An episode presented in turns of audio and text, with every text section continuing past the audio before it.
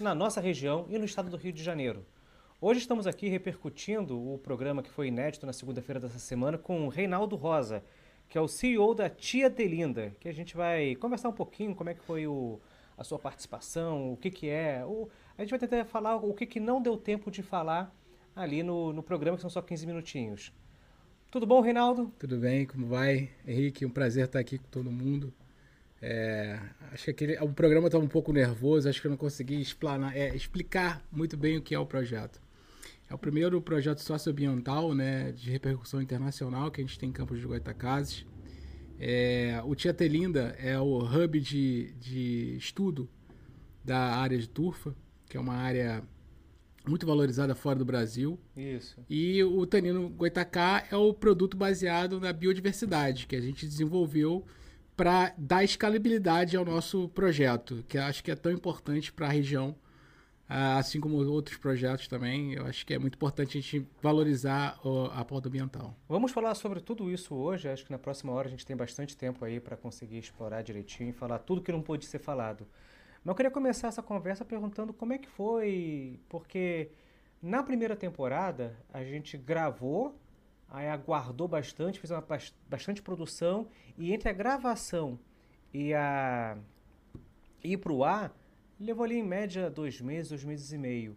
A segunda temporada que está indo ao ar, todo, toda segunda-feira, 20 horas, tem programa inédito.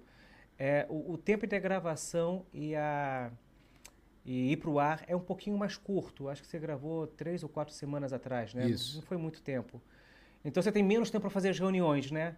Você já conseguiu fazer alguma reunião? Como é que foi esse contato? É, olha, uh, Henrique, a gente depois da, da, do programa, né? É, fizemos a Empretec também lá na, na Tec Incubadora. Isso foi legal. É, a gente pode e, falar um pouquinho sobre a Empretec sim, também. É, foi um aprendizado enorme ter o, o contato com vocês, né? Uh, a expertise de conseguir estruturar uma, um, transformar uma, uma ideia numa startup foi sensacional.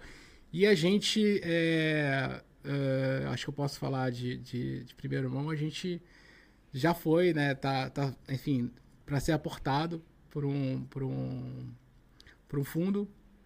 E isso me deixa muito feliz porque é um trabalho muito árduo. A gente sabe o quanto é difícil. É... Você comentou comigo uma, é... uns dias atrás, né? Você falou: olha, não pode falar o nome do fundo, não é, pode não dar pode. mais detalhes, não pode falar o, os valores, mas na verdade você me confidenciou em privado Isso. O valor, mas olha, é, é muito dinheiro para uma porcentagem ali significativa, ou seja, que é, que é justo. Eu fiquei muito contente. Talvez a gente pode até pra, pedir para o pessoal aqui da, da, do jornalismo fazer essa cobertura, porque uma startup que participa do programa negócio fechado, agora vai ter um aporte de vo volumoso de recursos para sua operação. Eu fico muito contente. É, e, e, sem vender uma unidade. Eu acho que o mais importante é isso. Está na ideação ainda. É, a gente vendeu a ideia, óbvio, a gente está nos testes, né, na, nas avaliações, mas a gente conseguiu convencer. Porque o que acontece é que às vezes as pessoas que estão ao redor não têm uma visão mais amplificada do que a gente trabalha. E quando vem a pessoa de fora e entende a importância do que a gente está fazendo, né, Sim. fica apaixonada. Eu acho que foi isso que aconteceu com a, com a pessoa que entrou para o nosso projeto. E ela assistiu o programa, essa pessoa? Assistiu, acho que ela deve estar até assistindo a gente. Ela não está no Brasil agora, mas acho que ela deve estar até assistindo a gente agora. Muito bom. Acho que vai dar aí um, uma repercussão muito positiva. É, você havia falado do Empretec. E eu fico muito contente de repercutir que a, a primeira turma do Empretec rodando efetivamente do estado do Rio de Janeiro acontece no interior. E aconteceu em Campos. Isso me deu muita satisfação, muita alegria. E você participou da primeira turma do Empretec. Eu sei que quando vocês entram, vocês também têm um pouco de sigilo lá, não pode falar como são as dinâmicas. Mas o que, que, você pode falar do Empretec? Não precisa falar da incubadora, não, do, do programa assim, de comportamento empreendedor. Olha, primeiro, uh, as pessoas, né? Desculpa, tem o um nome, né? A Paula, o Alessandro. Foi, e, a Luciana. É, a Luciana, que estão ali é, passando toda a experiência para a gente de, de como organizar. Porque quando você começa a desenvolver uma startup, você meio que começa no improviso, na vontade, na alma, na força, na raça. É. E depois você vai começa a lapidar, né? Começa a entender que o processo precisa ser muito mais detalhado e, e planilhado. E eu acho que é, essa experiência toda, acho que Tem não só para mim. máxima, né? Que se você quer Não vou lembrar agora como é que é o ditado, mas se você quer ter o dobro da produtividade cortando árvore, então passe metade do tempo afiando o machado. É uma coisa assim. Se você tem uma semana, se você tem 18 horas para cortar uma árvore, passe Mas a gente 9 pode horas cortar afiando. a árvore, agora a gente tá falando sobre sustentabilidade. Não, mas é- ele existe- é, é, vamos lá.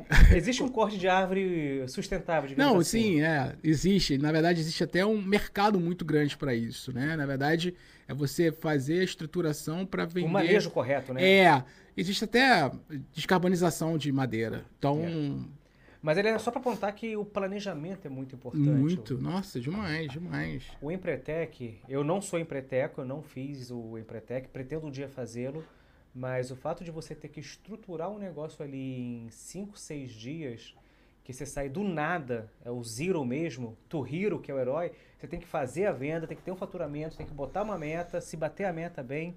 Isso é um negócio muito bacana, eu sou apaixonado pelo programa e que bom que foi a nossa região que abrigou o primeiro Empretec Startup com o Guilherme Resch lá do Sebrae. E que bom que você pôde participar. Acho Sim. que é muito significativo. Foi uma experiência, uma experiência ótima. É, inclusive, a equipe vencedora desenvolveu um projeto fabuloso que eu acho Qual que precisa. vencedora? Foi o a- ao, ao, A Organic. A Organics, que é uma, uma startup de alimentação saudável para pet utilizando a agricultura sustentável, né? Então eles pegam o resto de alimentos de, de horticulturas, de pequenos hortifrutis para utilizar nas rações, nas rações Você dos sabe que animais. esse pegar o refúgio da indústria de alimentação é muito interessante. Você deve conhecer o Maurício de Souza, turma Sim. da Mônica, quem não conhece. E, e ele foi uma vez numa fábrica de maçãs, que ele olhava que tinha aquelas maçãs grandes, gordas, bonitas, que vendia muito fácil. E tinha várias pequenininhas que não vendiam. "Mas que que-" E ele perguntou, o que, que faz com isso aqui? Ah, essa aí a gente coloca para alimentação de animais, para alimentação de boi. A indústria de alimentação de boi fala, por quê? Ah, porque ele é pequena, não tem valor comercial. Aí vem aquele olhar do empreendedor, né? Ele olhou, mas como assim não tem valor comercial? Fala, isso aqui é uma maçã pequena, que a criança normalmente quando come uma maçã, ela morde a maçã grande, come metade e o resto joga fora. Essa aqui ela vai Exato. conseguir comer toda. E esse tamaninho ela cabe na lancheira. Fizeram a maçã da turma da Mônica, que é um. Eu acho que tem uns pacotes de maçãs menores até hoje. É esse, sim, é. É. exatamente esse. Quando você vê no supermercado aqui em Campos tem, e é fantástico, porque aquilo ali era refúgio. A indústria de alimentos não fazia uso daquilo. Então essa da a Organic, que utiliza ali um, um refúgio da indústria de alimentos e, e criar uma alimentação saudável, é, é bem legal. Não, com Espero que certeza. eles prosperem. Não, vão sim, vão. Eu acho que é é uma pegada muito forte hoje em dia de trabalhar com, com a sustentabilidade e redução de desper, e, e reduzir o desperdício. Eu acho que é que uma, uma- um segmento que tem muito a crescer. Mas nós estamos aqui para falar da, da A Organic, Organics, a está aqui é. para falar da tia Delinda. Telinda. Tia Telinda. Minha primeira dúvida é de onde é que saiu o raio desse nome, Tia Delinda? Porque o, o naming, né, do branding, que é você fazer o- a identidade, normalmente você bate o olho e você sabe o que, que é. Por exemplo, o nome iFood. Aham. Todo mundo tem um iPhone, iPad, o cara botou um iFood ali que ele meio que se apropriou do, do, da- do prestígio do iFood. A iFood não pode, perdão, o iPhone não pode processar porque tem é distinto. Food é comida e foi um nome bacana que você olha e já sabe. De onde é que vem Tia Delinda? Como é que isso funciona? Posso me emocionar? Eu acho que devo, né? Sim? Então, Tia Telinda era o nome da minha avó. Que legal. É a pessoa mais doce Bom, e maravilhosa que eu conheci. Eu acho que eu, eu não faço pelo dinheiro. A tia Telinda não é pelo dinheiro. Dinheiro é importante, mas não é o que eu quero deixar para minha filha, para as minhas filhas. O que importa para mim é o legado. você até ficou emocionado. Desculpa, não queria chegar a isso. Era pra ser uma coisa bacana, uma história. Não, imagina. É uma história legal. É, na- porque assim, ela sempre foi uma pessoa muito boa, e sempre uma pessoa que pesquisava muito tudo que fazia. E o Tia Telinda, ele nasceu de um propósito de pesquisar aquilo que ninguém queria trabalhar, né? Então a gente tem uma área em Mineiros, que é a nossa fazenda experimental, e lá a gente desenvolve é, produtos utilizando o que a gente tem. Tá? Então, por exemplo, a gente utiliza água para o tanino, a gente utiliza a, a mapeamento de, de, de plantas medicinais para desenvolver uma- um, novo, um novo medicamento, né? em parcerias com as faculdades. Por exemplo, tanino ele, é- ele é pesquisado com a Universidade Federal de Pelotas, que é um dos- dos mais tops institutos hoje do Brasil em relação à comentou, madeira. Você manda pra lá o material pra ser analisado. Eu mando pra lá, eles analisam e, e me mandam todo o retorno. Então é o primeiro produto sustentável que combate cupim e altera a coloração naturalmente da madeira. Isso não existe no Brasil. É Porque é, é, não, e isso está saindo de campos, sabe? Então a gente está é, é, milhões de anos-luz de outros projetos, de outros municípios, porque existem pessoas é, é, que ainda. Que, existem muitas pessoas que veem o foco da sustentabilidade como geração de, de, de emprego e renda. É isso Mas que a gente é, faz lá, entendeu? Se a gente falar de sustentabilidade numa, numa mentalidade de 20, 30 anos atrás, o sustentável era só ambiental. Sim. E tá, é bacana, mas não é só isso. Hoje a gente fala da. Em inglês é triple bottom line, ou seria. Três linhas, né? É, as três linhas de baixo, ou seja, é o patamar. Então, algo para ser considerado sustentável, ele tem que ser ambientalmente responsável. Sim, com certeza. Que era esse conceito mais antigo. Ele tem que ter socialmente responsável, ele tem que fazer bem à sociedade. Ele tem que ser financeiramente sustentável. Então, se ele não tem esses três aspectos, você não considera sustentável. Então, quando a gente fala da engenharia da sustentabilidade, ela tem sim o um aspecto ambiental, mas ela não encerra no ambiental. Então, se a gente tem lá um dispositivo que ele é muito oneroso para ser é, é, ambientalmente responsável, ele fere esse pilar. Ou então, se ele faz mal à sociedade, ele fere esse pilar. Você precisa desses três pilares para algo ser sustentável. Sim. E até onde eu consigo enxergar, a Tia Telinda ela tem essa pegada. É, a Tia Telinda é o projeto que estuda a certificação de crédito de carbono das áreas úmidas de campos. E agora a gente está em conversa, inclusive eu fui lá, muito obrigado, Caio, muito obrigado, Daniel estava lá hoje na Reserva Caruara para a gente ampliar é, essa pesquisa, né? Então vamos, vamos a, agregar. A Reserva Caruara ela tem aberto as portas dela para quem quiser pesquisar lá. É um Não, negócio muito bacana. Pessoal fenomenal, é, sempre dispostos a, a, a, conversar, a integrar, é, entender as necessidades, as dores. Então é, é, estão sendo um, um um exemplo de parceria para gente, tá? E vocês vão fazer o que lá na Reserva Caruara? Então, na verdade, o crédito de carbono em si, ele se estende tanto da parte de Restinga, que é a uhum. Reserva Caruara, a Isso. Reserva Caruara basicamente é toda é, feita de Restinga, e vai né, para áreas de as zonas úmidas, áreas alagadas que a gente tem em campos, e a gente quer é, desenvolver uma metodologia para conseguir certificar essas áreas. Qual é o grande problema da venda do crédito de carbono hoje para os municípios costeiros? A gente não tem árvore. A Mata Atlântica basicamente não entra em, é, é, em Campos, é, São João da Barra. A gente não tem é, é, mata. Então a gente precisa. Deixa como... eu pensar aqui. Me, me ajuda a, a lembrar isso. Realmente essa aqui é, é a Mata Atlântica, né?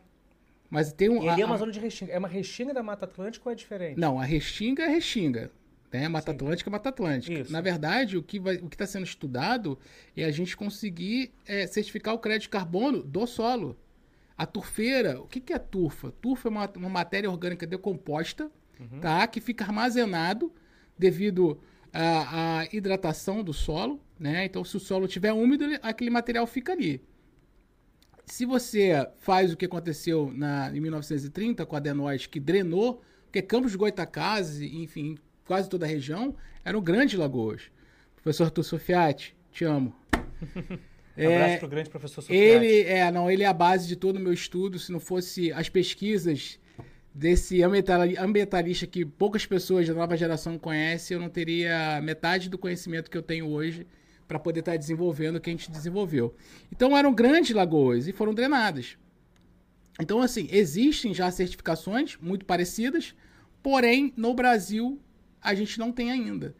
E o que, que acontece? Vai chegar uma hora que não vai, vai ter empresa precisando compensar o crédito de carbono, mas não vai ter aonde compensar, que não vai ter floresta, entendeu? Já vão estar tá, é, reservadas ou separadas para outras empresas. Então, a, as áreas de turfa, elas precisam dessa, dessa, desse olhar mais, mais é, é, específico. Eu estou vendo aqui que a turfa pode ser, inclusive, utilizada como combustível, né? É, mas não é, não é o, o correto, né? A verdade, a turfa tem que ficar quietinha lá porque ela armazena muito carbono. É, então, por exemplo, tem bastante carbono. É, em 3%, o mundo tem 3% de área de turfa, uhum. que armazena 30% do carbono do mundo. Nossa. Entendeu? Então a gente tem mais carbono armazenado nas áreas de turf e nas áreas alagadas do que da grande maioria das florestas. Estou falando de armazenamento. Armazenamento é diferente de sequestro. Sequestro é quando se retira na, através da fotossíntese. O armazenamento é que está ali. Fica lá. Quer, quietinho no solo. Mas é aquela grande questão. Se eu tenho uma, um local de, de.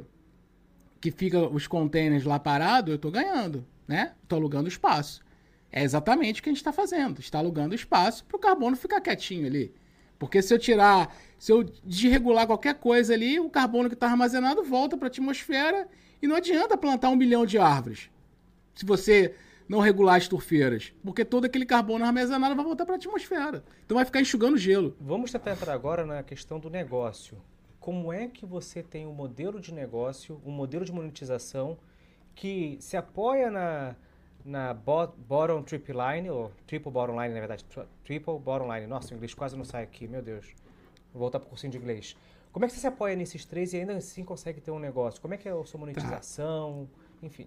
Tá, você trabalha com crédito. Explica para quem está nos, explica quem está nos ouvindo como é que esse mercado de crédito de carbono. É, na verdade, o mercado de crédito de carbono são empresas que emitem o carbono que precisam compensar. Sim. Tá? Normalmente alguém que faz isso lá na Europa que quer compensar aqui na América do Sul. É, e a gente está conversando, tá, em várias conversas para se eu emito no Brasil, se eu emito em Campos de Goitacazes, se eu emito em São João da Barra, eu preciso compensar aqui. Só que a gente precisa do quê? Conseguir certificar nossas turfeiras. Só que assim, a certificação é um processo lento e demorado. Mas aí, como que eu consigo manter o projeto até lá? Então, certificar as turfeiras quer dizer que você vai deixá-las aptas ou com alguma evidência que você tem aquela quantidade de carbono Exatamente lá. isso. Uhum. Eu tipo, faço como se fosse um selo de legitimidade. Então, eu tenho, é, sei lá, 3 mil, 4 mil toneladas, eu posso negociar aquelas 4 mil toneladas no ano. De um ano no próximo ano, a gente vai e pode renegociar aquela, aquela quantidade. Uhum. Então, eu tive que desenvolver formas de conseguir escalar o projeto e rentabilizar, porque a Tia Telinda é um projeto de, eco, de ecoturismo, do crédito de carbono, né, e, e do, do, assim, todo o processo ambiental. E o Tanino Goitacá é o produto baseado na natureza, ou na biodiversidade. Então a gente começou a fazer as pesquisas e começamos a entender o que, que a gente poderia fazer e como a gente poderia fazer. Pegamos o produto, né, que é basicamente a água das turfeiras com casca de, de, de árvore, eucalipto, galhos, galheiras, é, tudo aquilo que seria jogado fora e possui tanino, a gente utiliza na extração.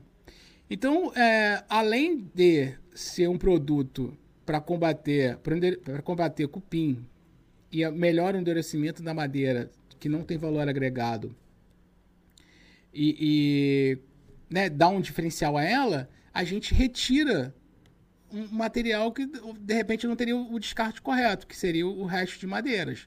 Né? Então a gente coloca essa, esses restos de madeiras depois de picotado junto à água, fazemos um processo que não inclui nenhum tipo de química, e aí nesse tipo, desse, depois desse processo a gente consegue extrair o produto que ele utiliza para poder endurecer a madeira, aumentar, melhorar a coloração dela, então aumenta o valor agregado e proteger contra fungos e cupins. Esse é como você utiliza o tanino. Exato. Então, pera um pouquinho, deixa eu ver se eu entendi.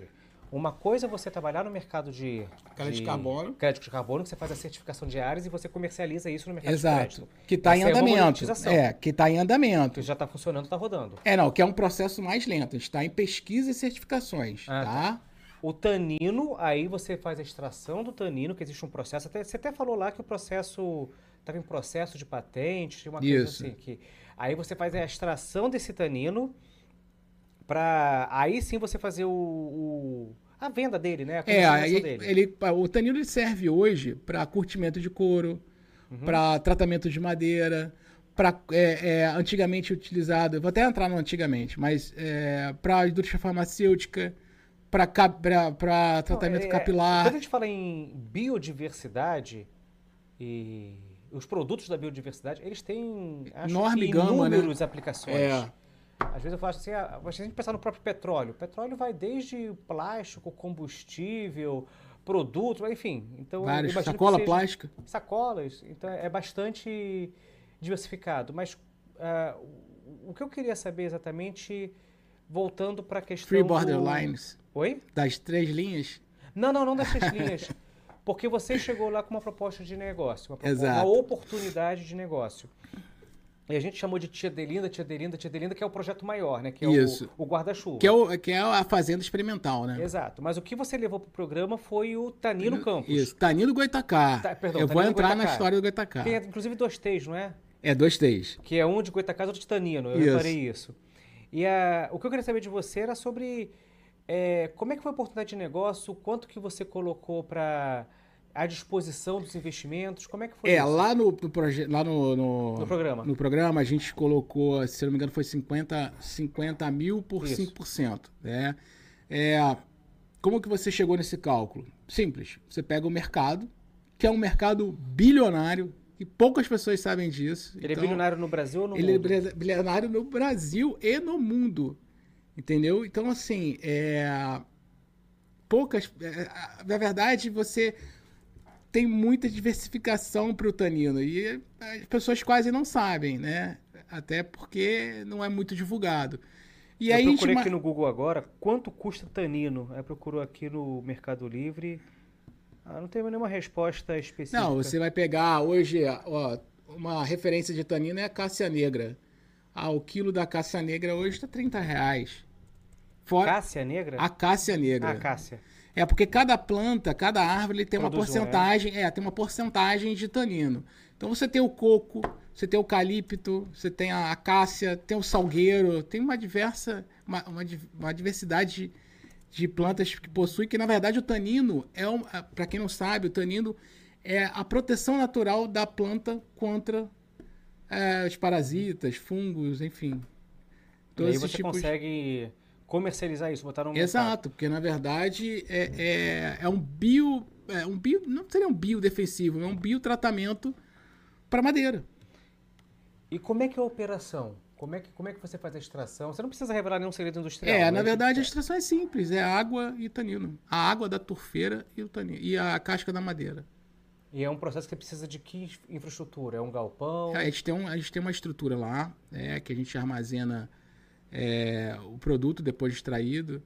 E o processo de extração é simples. Muito, muito simples. É água local para extração, né?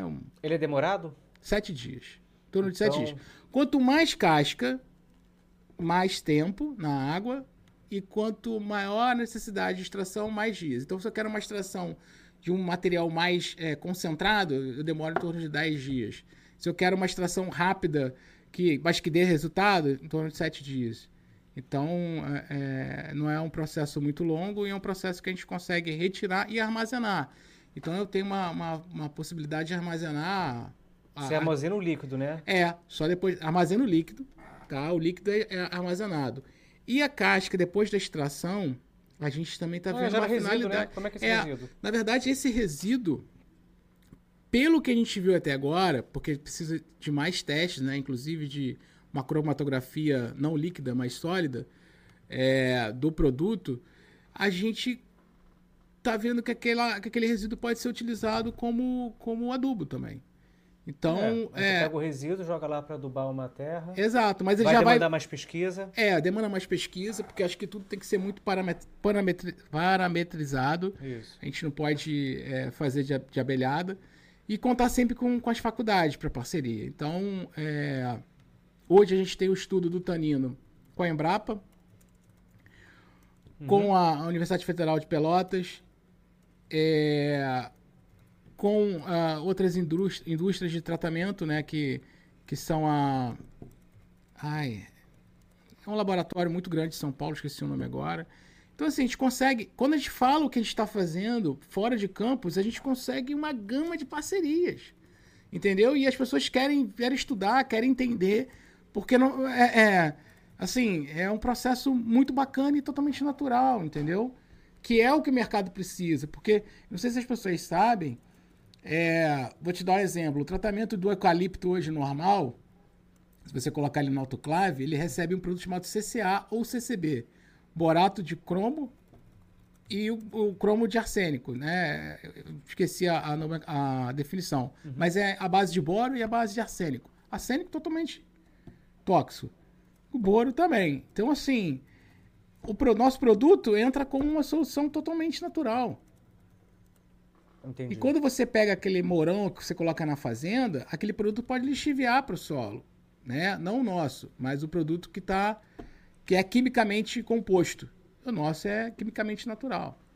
Então a gente tem todo esse diferencial. Então a gente faz a, a tenta trabalhar da melhor forma possível, desenvolver produtos da melhor forma possível. Vamos explorar agora um pouco que você está falando dessa operação, que essa operação está toda planificada, ela já está toda dominada, a tecnologia está dominada, mas você ainda não está operando no mercado de tanino. Não, ainda não. E aí você já conseguiu receber um aporte, um investimento Sim. De um valor que eu, eu não posso falar, talvez você possa. Não, não Se você posso, liberar aqui, eu vou gostar muito. Não e posso. também de uma porcentagem. Como, como é que foi isso? A pessoa assistiu o programa, te procurou? Como é que foi? É, na verdade a gente já tem um, ah, um relacionamento, né? Ela veio para Campos, ela conheceu Campos. Quando ela chegou no aeroporto, ela É falou. estrangeira, né? A Não, pessoa. é, meio a meio. É, meio são, são duas pessoas, um é estrangeiro e o outro é nacional. E quando a pessoa chegou aqui na cidade e olhou pelo avião, falou: Meu Deus do céu, que coisa linda. A pessoa não conhecia Campos. Não conhecia. Quando ela pousou no aeroporto, ela falou: Reinaldo, eu nunca vi algo tão lindo na minha vida de cima. e aí conheceu é, Lagoa de Cima, levei ela para conhecer Lagoa de Cima. Falei, é, é, ela falou né, que na cidade, fora do Brasil, que ela, que ela tem casa, que as pessoas são fascinadas para ter uma casa no lago. E aqui a gente tem um lago lindo e, e, assim, é, poderia ser melhor explorado, né? É, e aí eu contei por que fui levei ela para conhecer o, o Museu Histórico de Campos. e Aquele explicar. que fica na Praça São Salvador, Exato. no Hotel Gaspar. Exato. E aí expliquei por que, que o nome do tanino é o tanino goitacá. Uhum. É, assim, é uma afirmação que não pode ser comprovada, é porque a- a- as informações da tribo foram perdidas durante o ano, durante o tempo, né? Então, assim, acreditamos que pela fixação do produto, o tanino que a gente hoje comercializa com o nome goitacá pode ter sido usado realmente pelos índios, porque a fixação do, do, do tanino, do produto que a gente faz lá, ela dura em torno de três dias na pele. E a, a tribo Guatacá era uma tribo basicamente que vivia na água, eles viviam em palafitas. Então imagina um índio grandão, fortão, sair, mergulhou, ficar todo manchado. Então deveria ter uma solução que é, é, que fixasse melhor na pele. Então assim, a aroeira é uma planta que tem muito tanino, né? Hoje a aroeira é protegida, mas é uma, uma planta Mas que tem não tem muita aroeira por aqui, né? Tem não, não tem porque as pessoas é, é, não preservam. E tem que ser preservada. É uma planta que é preservada. Mas ela possui muito tanino e fica realmente na área onde era da tribo Goitacá. Então, possivelmente, para não utilizar o genipapo, que sairia se fosse somente a, a, a, a fruta em si, passada no corpo, eles poderiam ter utilizado essa substância, porque além de água e a casca da madeira, tem muita, muita O- dificuldade. Quem gostaria muito de refletir sobre isso é provavelmente o Sofiati, né? É, a gente já conversou a respeito sobre isso. Não tem informações, né? Informações concretas, mas a gente sabe que. É uma o- conjuntura possível, né? é, é uma conjuntura possível e viável, né? A gente fala muito da ciência, né? O- a definição de científico é aquilo que é observável e reprodutível. Exato. Isso nasce lá. Até uma briga se foi Descartes, se foi Galileu. Eu sou do time Galileu, tá? Eu gosto. O que Galileu Aham. fez pra mim foi fantástico. Mas antes disso existia a geração de conhecimento. A geração de conhecimento era muito pela filosofia, pelo debate, etc. Aí a gente vê lá e chega na arqueologia. Muito do que a arqueologia define não é exatamente científico. Sim. O que você faz? As conjunturas, elas são possíveis, são. A gente chama de hipóteses científicas, né? Que elas são plausíveis, é, mas não. Não pode ser afirmativas, é. Tanto que quando a gente vai verificar lá, ah, a humanidade fez isso, aí daqui a pouquinho tem uma descoberta que. Altera todo, é. Você fala, não, então, se isso aqui é verdade, aquilo não pode ser. Então, é- esse exercício. É o SIG, mental- né? É o SIG da, da, da programação até hoje, É. né? O condicionante, Se né? isso, então aquilo, se isso, então aquilo. É. Mas, voltando um pouquinho lá para a seara do programa, você teve uma banca que foram três pessoas. Foi o, o- o Lucas, da... O rapaz do XP, da XP Investimentos, esqueci o nome dele. Quem foi da XP Investimento? Foi o, o Igor? É, não sei, era, era um, um engenheiro ambiental, se não me engano. Esse era o Lucas. O Lucas, é, o, o rapaz da, da CDL jovem. O da sua. Talvez tenha sido o Hugo da Zoologia. Hum, Não, foi da Recopel, eu acho. Foi da Recopel, foi, então foi o Ralph. Eu acho que foi. E o rapaz da XP Investimentos. XP Investimento, eu acho que foi o, o Igor. Você chegou a conversar com eles depois? Eu Sim, conversei o, muito com a o XP Lucas. Investimento falou. Aqui no, em Campos, quem é o escritório da Nauta, que estão fazendo parceria com a gente no negócio fechado, participando de todas as avaliações.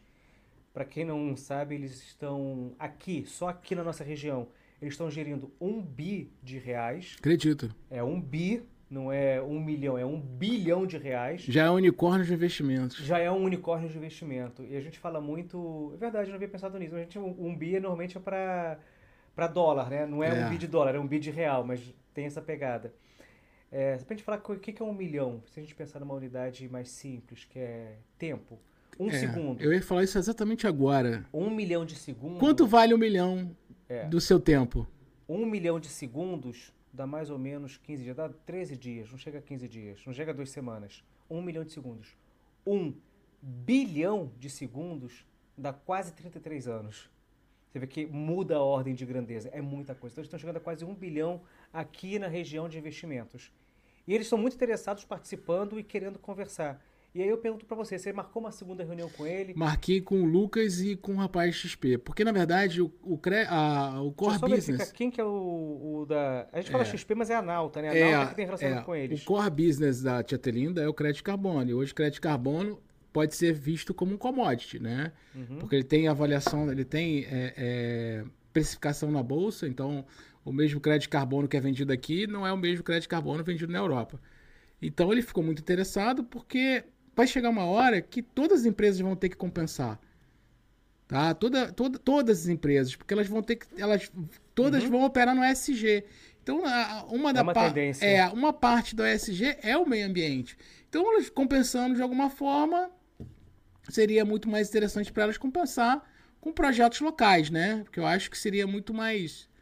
Não vou falar ético, mas seria muito mais. é, é, bacana, né? Da atitude de cada empresa. Porque aí você vai junto com a governança, né? Então. é, Eu tô vendo aqui, acho que eu não te mandei o contato no dia da, da- da- dos investidores da sua, do seu programa. Não, o, o Lucas, eu, eu peguei o, o contato do. Lucas não, do, do meio ambiente. O rapaz do meio ambiente, esqueci o nome dele. É o Lucas. Engenheiro mental. Não, eu consegui, falei com ele, a gente conversou. Isso, mas normalmente eu passo o contato e eu não A passei. gente trocou uma ideia bacana. É, eu- né? depois eu vou ver direitinho quem foi, ele passa o contato para fazer esse esse pós, né, fazer realmente as reuniões que há interesse. Eu, como eu, como foi falado no dia do programa, a pauta ambiental ela tá muito na moda porque ela é muito necessária. Ela não está na É. moda porque ela é uma modinha, ela está na moda porque ela é necessária. Você falou de uma de uma expressão hoje que é fundamental. Talvez ela explore até melhor que a gente falou da triple bottom line. Que triple bottom line, você falar, o que, que é isso? Você falou da ESG. Fala um pouquinho sobre o que é ESG e como isso é tão importante. Então, é, ESG é a, é a sigla em inglês, né? De Evermont. Environment, é Environment, ambiental. isso, obrigado. Governance. que O inglês não é muito bom, não. E tem o, o o social. Então é o ambiental, É, social e governança. ESG, Environmental, Social e Government. Ou seja, tem que Isso. ter governança, que é como você vai gerir a coisa. O social, que tem que ser responsavelmente... É, so- é socialmente responsável. Isso. E a gente não perde a mão Inclusitivo e tudo mais. ESG é uma tendência, como é que é isso? Não, é, na verdade, não, acho que não tem que ser uma tendência, tem que ser uma imposição, né? Eu acho que as empresas elas têm que se adaptar tanto na parte de, da parte ambiental, quanto a parte de compliance, quanto a parte de, de da parte social, né? E, e cada hora que passa as empresas estão mais, se adaptando mais a essa, a essa tendência. Porque o que acontece é o seguinte, é, uma empresa ela não pode só apenas pensar no lucro. Ela tem que pensar em, em como aquele lucro que ela está gerando pode ajudar toda a sociedade em volta. Óbvio, não estou falando para dividir, não, não é dividir. É muito diferente de dividir e apoiar. Sim. O que a gente pensa e, e pretende é sempre apoiar a sociedade como um todo. Fazer uma economia circular, né? Ah, vou apoiar o pequeno empreendedor, vou apoiar a tech incubadora que pode gerar novos empreendedores. E isso é a, a- governança, né? É, isso é, é, é o social. E, e a, a, parte do crédito de carbono está muito envolvida com a parte ambiental das empresas. Então, elas estão preocupadas com a sustentabilidade, vamos é, é, evitar, enfim, é, o uso de sacolas. Você pode ver alguns mercados fazendo isso. Inclusive, tem até uma pauta do governo estadual relativa a isso, e que é o Retorna Mais, se eu não me engano, e que está trabalhando muito bem. Ó, governador Cláudio Castro. Teu programa está aparecendo Não, aqui. eu não vi. Eu fiquei meio, eu fiquei meio intenso, Você não né? viu o seu Não programa? vi, não vi. Primeiro que eu sou um ah, cara tá feio, né, foi cara? O Lucas, não foi o Igor, não. Foi o... Ai, meu Deus, esqueci o nome dele agora. É, é o Hugo da Zoológica que participou. É o Hugo? É da CDL Jovem, é. Ah, tá. Achei que fosse o, o rapaz o Ralph, não, foi o Hugo. É. Deixa eu aproveitar e mandar para ti agora esses contatos que eu já deveria ter mandado há algum tempo. Você já pegou, né? Mas aí garantir as segundas reuniões que eles lhe prometeram. Beleza. O Igor tem feito um, um, um, trabalho bacana. Sim, não, a parte de investimento hoje da XP tá, tá bem Cara, bem... as pessoas não sabem disso, né? É coisa legal. Olha, o tanino vegetal goitacá. Foi bem legal isso. Tá, e remetendo à tribo Goitacá, eu acho que é muito importante. As pinturas, né? É, é. a gente tem muito que voltar ao passado para poder entender o futuro. A pessoa que não entende de onde ela veio, ela não vai saber nunca para onde ela vai, tá? Então, assim, a gente remeteu a, a, a pesquisa para como funcionava, por que que existe, né? Se existe, porque tem uma, se existe porque tem uma utilidade. Então a gente pesquisou muito e, graças a Deus, fomos felizes em relação ao produto que a gente está colocando no mercado. Quando é que vocês vão fazer a primeira venda? Então, a gente já tem né, um pedido da Prefeitura de Macaé para o tratamento de cupim. Porque é muito antilógico, né? vou, vou utilizar, vou tratar o cupim numa árvore usando químico. Pô, e eu encontrei com, com o secretário, a gente já marcou uma reunião para estar tá fazendo essa negociação. Aí, mas você consegue fornecer para público? Sim, com certeza. Licitação, porque é o seguinte, quando você trabalha com aquele marco das startups, existe um dispositivo, que eu não lembro agora como é que é, que você existe uma forma de inegibilidade para empresas de base tecnológica. Uhum. Que aí você consegue fornecer, tem um, um, um escopo mais variável, porque a startup está sempre pivotando até acertar, né? Aí você usa esse dispositivo ou vai para uma licitação comum? Como é que está essa conversa? Olha, a gente não definiu como vai funcionar a compra do produto, mas com certeza é a base de licitação, né? Então, assim. É, se for é... pela lei de startups, não. Se você tiver um bom advogado, o da Técnica Incubadora é, conhece isso. Você ah, é bom usar... saber. Eu não sabia, tá vendo? Você consegue, for, por ser uma startup, e o que é startup?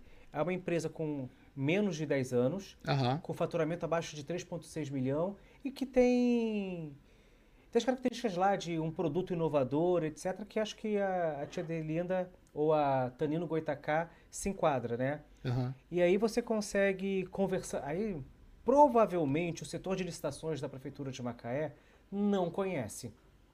Eu falei até com o Guilherme esses dias que eu acho que a gente deveria fazer um trabalho com as prefeituras para elas saberem Nossa, como bacana. contratar startups. Exato.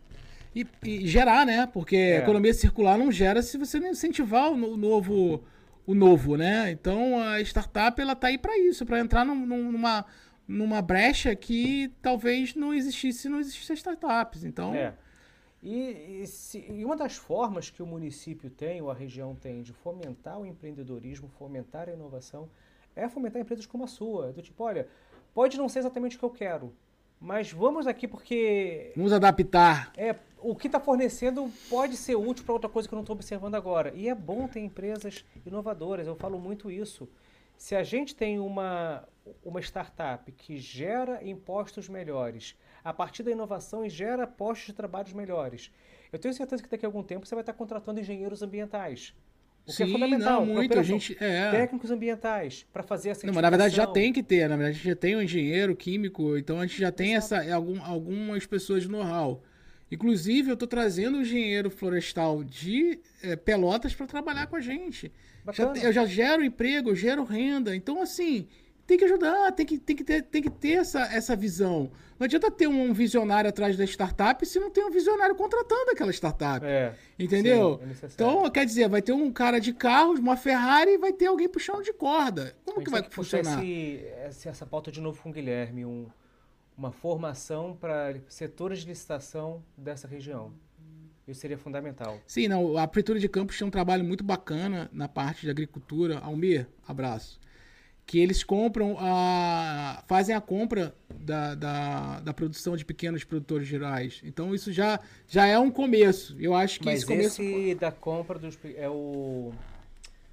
É um outro programa. É um outro programa, não, não tem nada a ver em relação ao startup, mas já é um processo inicial. Eu acho que Já ajuda. já ajuda. Você já vê que existe uma boa vontade do poder público, né? Cara, a gente tem aqui uma um cara que eu acho fantástico na nossa região, que tem, tem feito um trabalho fantástico. Não sei se já passou no teu radar. É o Mauro Silva. Mauro Silva, ele ele acha que está como secretário de Desenvolvimento Econômico, mas aonde quer que ele esteja, ele acha que vai Eu conheço o. Mauro, é uma pessoa fenomenal. O Felipe também. Felipe Knusch também. Nossa, é, é, assim, sempre, sempre me apoiou. Que na verdade eu cheguei em Campos para poder fazer um trabalho para uma empresa daqui de- na Ah, você parte é de tecnologia. Não, não sou daqui. Minha filha é campista. Betina, papai te ama. Amor também te ama. E aí, é...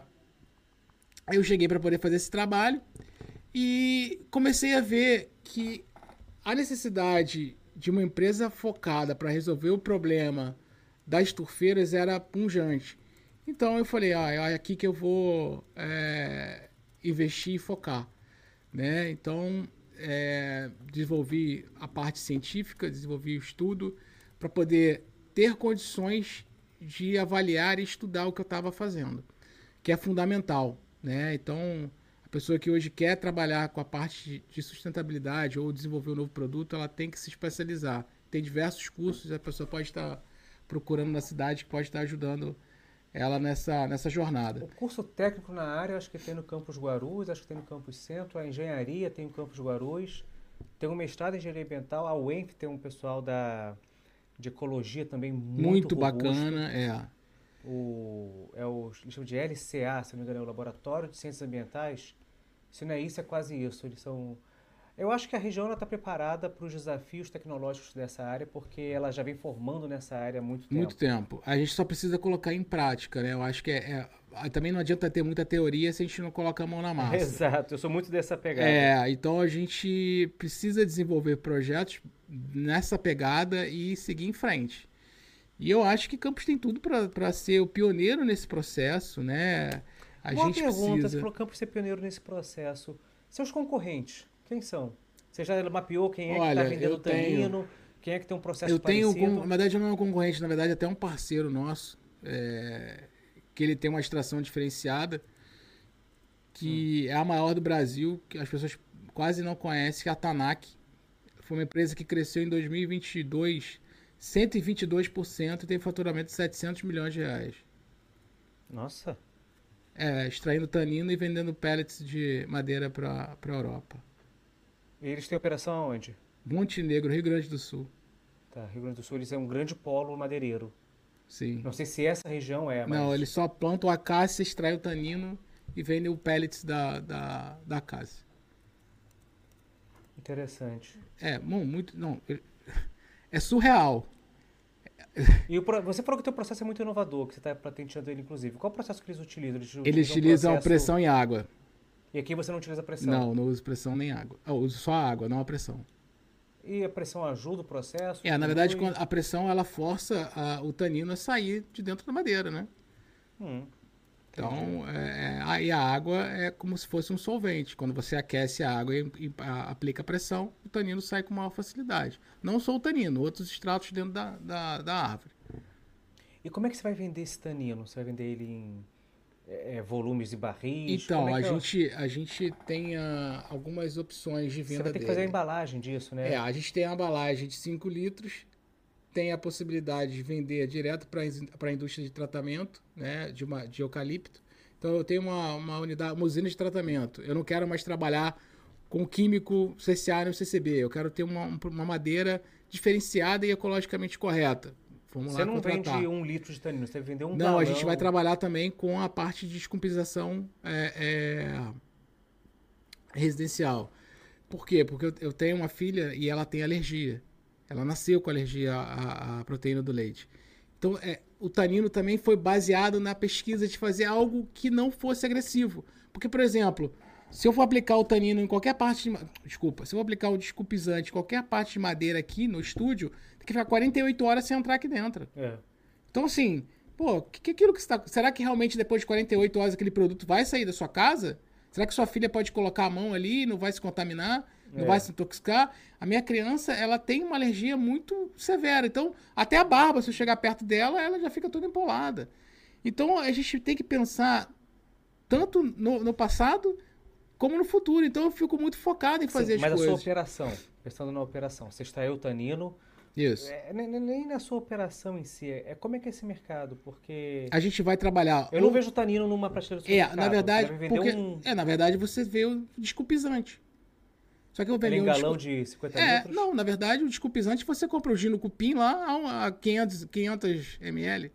Então o teu negócio ele não é business to É consumer. business to business, é business to business e business to consumer. A gente Você vai trabalhar direto para o consumidor? Sim, a gente vai a gente tem um foco também para trabalhar direto com o consumidor. Eu quero detetizar minha casa. Eu quero ter um problema no cupim no móvel da minha casa. Eu não quero aplicar um produto como eu não posso nem falar de no cupim, mas tudo bem. Eu não posso, eu quero aplicar um produto que é ecolo- ecologicamente correto, que eu quero aplicar e ficar na minha casa. Então você vai e utiliza um produto ecológico. É isso que a gente faz. A gente disponibiliza a pessoa a fazer um tratamento caseiro com produto sustentável. E você falou que ele não agride em nada a pessoa, né? Ele é completamente nada. natural. E nada.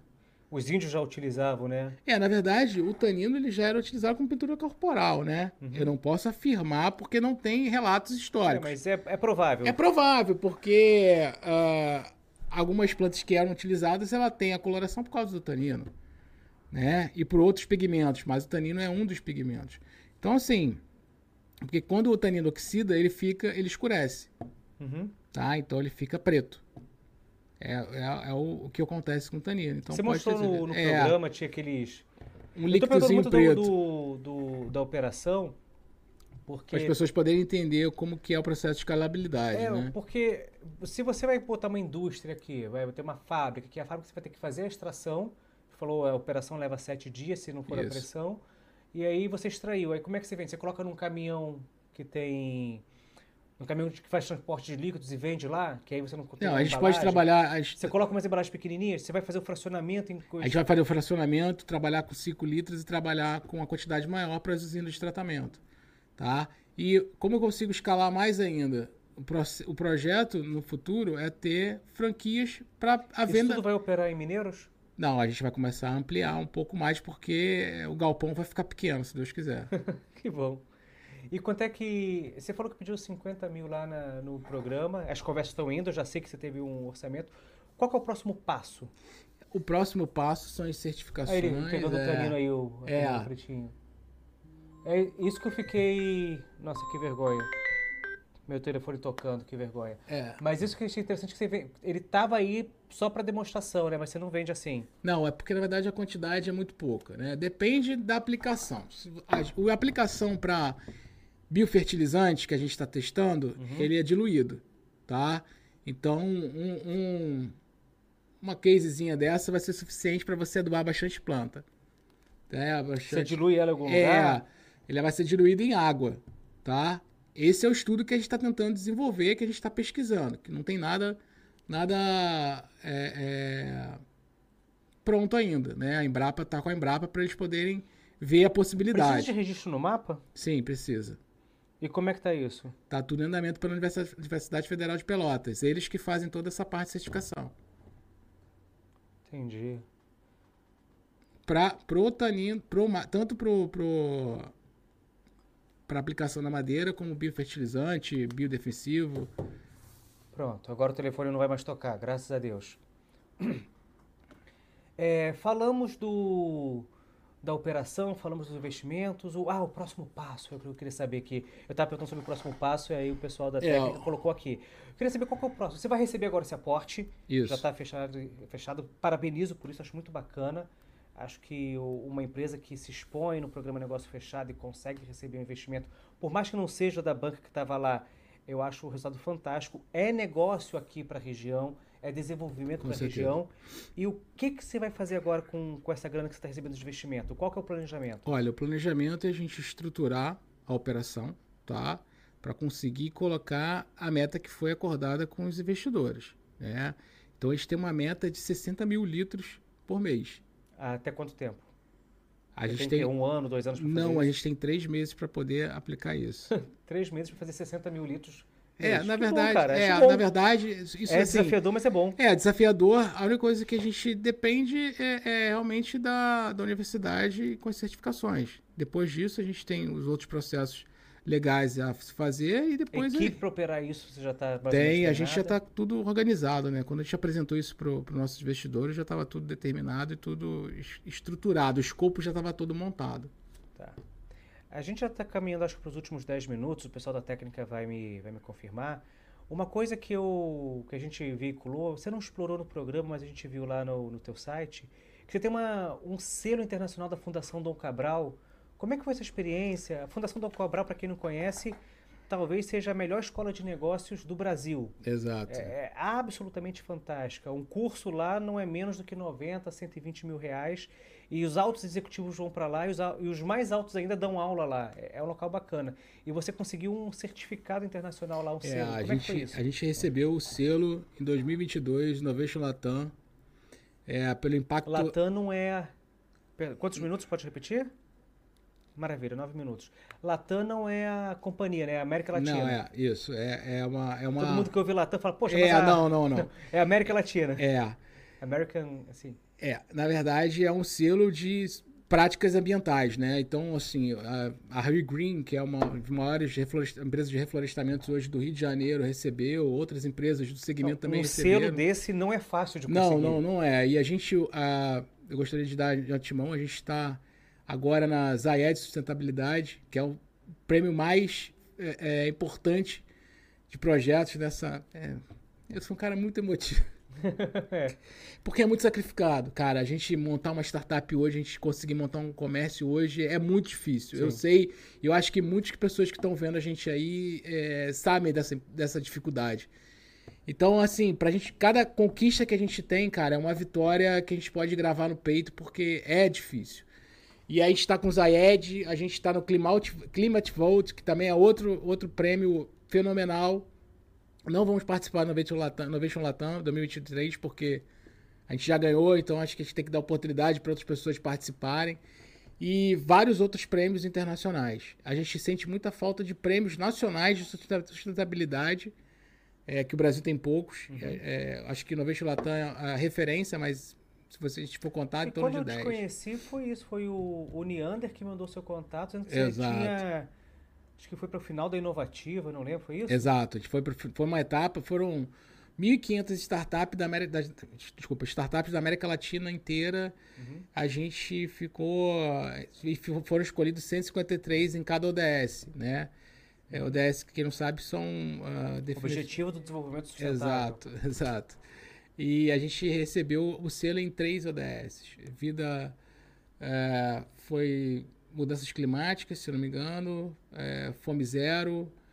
Foram uhum. três, eu não lembro, não recordo exatamente quais foram, mas foram três ODS que a gente recebeu a certificação. Então foi algo muito, muito satisfatório, porque a gente viu que a nossa voz não ecoava sozinha no deserto, sabe?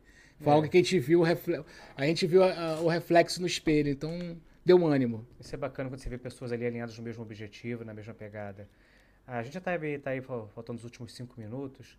Deixa eu tentar fazer agora uma pequena timeline contigo. Você está recebendo esse aporte agora. Uhum. Você tem o compromisso de, em três meses, começar a entregar 60 mil litros Exato. de de Entregar não é vender, a gente vai produzir. Né? É. A venda depende da, da. Certificação.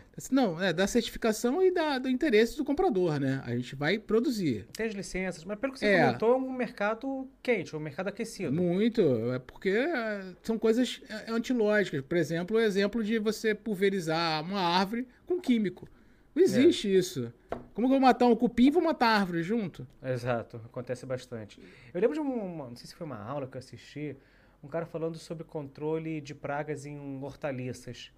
Que, enfim, tava cheio de, de insetos, né? Ali atacava um químico, o químico, se você perder a mão ali, vai o, a hortaliça junto.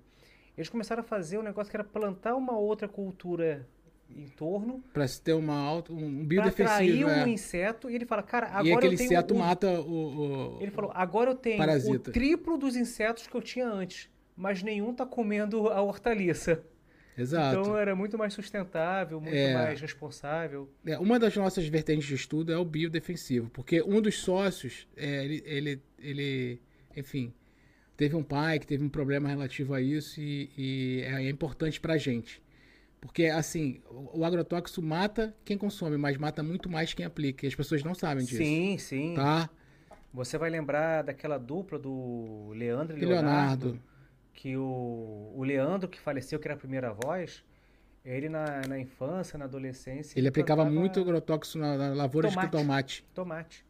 E o câncer foi violentíssimo, aí não teve recursos que ele já tinha adquirido que pagasse o tratamento, não existe tratamento, né? E faleceu muito rápido até, então muito. sim. Quem está ali na lavoura, no campo, que tem o maior contato, que é o que sofre mais. E a gente, nossa linha de estudo é realmente tentar é, aplicar o tanino, o, o, extrato e o máximo possível de, de soluções. Eu não faço, não estou fazendo pelo dinheiro, estou fazendo pelo legado. O dinheiro é uma consequência. É uma consequência. Quando a startup tem um propósito legal, as pessoas se identificam com esse propósito, a coisa acontece. Dinheiro vira conse consequência. É porque você está fazendo com amor, né? Tudo que você faz. É. Ah, trabalhar com amor não é trabalhar, é de se divertir. É isso que a gente faz lá. Tem. Bom, eu, eu ia comentar um caso. Vou tentar comentar um caso rapidamente. Existe um, um medicamento de dois laboratórios que ele está lá um. Era um problema específico. E. E o princípio ativo era muito parecido. Eram dois laboratórios concorrentes. Descobriu-se que aquele princípio estava dando uma consequência grave. Estava dando alguns infartos, etc. Aí você vê que um laboratório tirou o produto do mercado, o outro começou a vender mais. Aí você pergunta, quem que acertou? Você fala, depende, qual que era o objetivo? Tinha um laboratório que o objetivo era entregar saúde para os seus clientes. Então ele tirou. E o outro laboratório, o era objetivo dele era dar resultado para os seus acionistas. Então ele tentou vender mais antes que o produto fosse proibido. Então os dois acertaram, só que eu me identifico mais com os valores dessa. É, tem até um filme que, que conta a história da oxicodona, se eu não me engano, que fala muito sobre isso, entendeu? Qual Oxicodona. Eu não, não sei qual é o nome do filme, mas ele conta toda a trajetória do, do medicamento e tudo mais. Poderia ter sido retirado do mercado, não foi. Então, é. assim, a gente precisa trabalhar com aquilo que gosta, desenvolver aquilo que se apaixona e casar com aquilo pro é. resto da vida, cara. Porque é satisfatório, aconselho todo mundo, pro, mas não fazer de orelhada. Procura incubadora, procura as orientações vai errar menos que a gente errou. É, é, entendeu? Acontece. Eu acho que é muito importante você ter uma mentoria para você errar menos e ter muito mais é, é, sucesso. Vai ter erros. agora em Campus, deve estar sendo lançado no final dessa semana, no início da semana que vem, o Startup Campus, que é bacana, então é um, para pessoas, startups, empresas nascentes fazerem o ingresso na incubadora e terem o suporte público. Está aberto o Centelha. Centelha é um programa que vai otorgar até 70 mil reais para para... Maquinário, não, maquinário não. Não, você escolhe o que você coloca. Pode ser ah. maquinário, pode ser consumo, mas 70 mil reais e dois anos de bolsa, se não me engano, também é um programa bem bacana que a FAPEST está rodando. E para essas, empresas, para essas startups tem muito apoio. Então, que, que... E a incubadora está preparada para fazer o tipo de suporte. Estamos no nosso último minuto de programa. Queria que você fizesse aí a sua despedida, o seu recado final, para a gente poder encerrar. Ah, despedida não. Gente, Vamos apoiar uh, o pequeno comerciante, vamos apoiar as startups, vamos apoiar a sustentabilidade, vamos amar a nossa cidade acima de tudo e vamos tentar é, deixar alguma coisa para os nossos filhos, porque eu acho que nada mais vale do que o futuro deles. Muito obrigado por esse bate-papo bacana, Reinaldo. Desejo muito sucesso para sua obrigado. startup, que esse obrigado, investidor Henrique. que chegou agora é, seja um grande parceiro aí de longa data. Desejo todo sucesso no empreendimento, na startup, na Tia Delinda. E homenagem à sua vozinha, que você tanto se emocionou é. aqui. Muito bacana. A quem está nos assistindo, o programa Negócio Fechado, programas inéditos todas as segundas-feiras, às 8 da noite, e o podcast que a gente repercute aqui na, nas quartas-feiras, a partir das 7 horas da noite. Até a próxima. Muito obrigado. Valeu. Tchau, tchau.